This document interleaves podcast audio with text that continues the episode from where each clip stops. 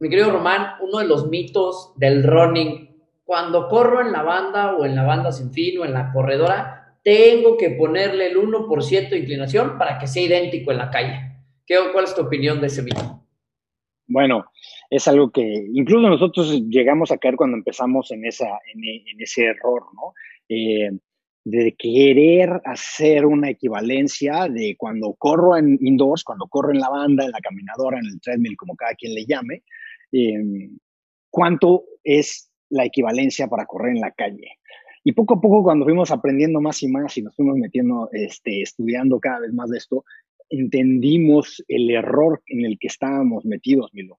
Y ese error es que son dos mundos diferentes no hay una equivalencia. Entonces vamos a empezar por eso. No es equivocado, no hay una equivalencia. El que te diga lo contrario, que te demuestre las pruebas de cómo hicieron esa comparación, quién dijo, cómo dijeron, cómo hicieron el estudio científico de que 1 o 2% de inclinación en la banda es lo mismo que correr en la calle. Es una idea que alguien tiró un día y todos nos la comimos, Milo no hay una equivalencia, no vamos a decir que esto equivale al otro son dos cosas diferentes. Correr en la banda tiene muchos beneficios, como por ejemplo un beneficio psicológico de querer ahogar, a tomar un paso que no puedo soportar afuera. ¿Por qué? Porque mi cuerpo me empieza a decir, ya, bájale, compadre, bájale, bájale, ya te cansaste.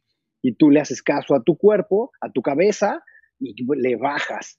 En la banda te va a mantener ese paso mayor tiempo y vas a hacer, vas a tratar de llegar. Ese es simplemente uno de los muchos beneficios de correr en la banda obviamente el control de las, de las eh, eh, características del entorno, poder hacer tiempos específicos de, repeticiones y recuperaciones, un montón de cosas que no tenemos necesariamente control en la calle. Ahora, correr en la calle, pues también tiene un montón de otras cosas que la, que la banda no va a tener.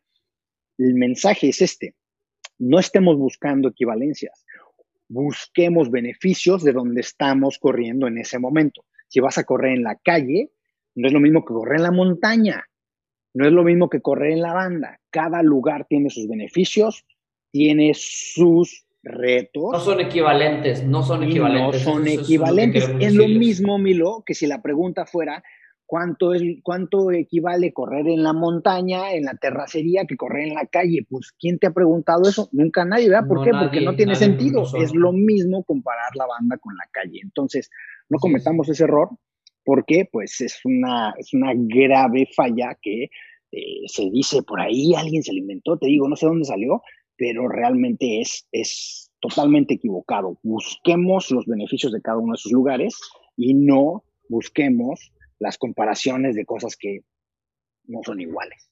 Mito Buster.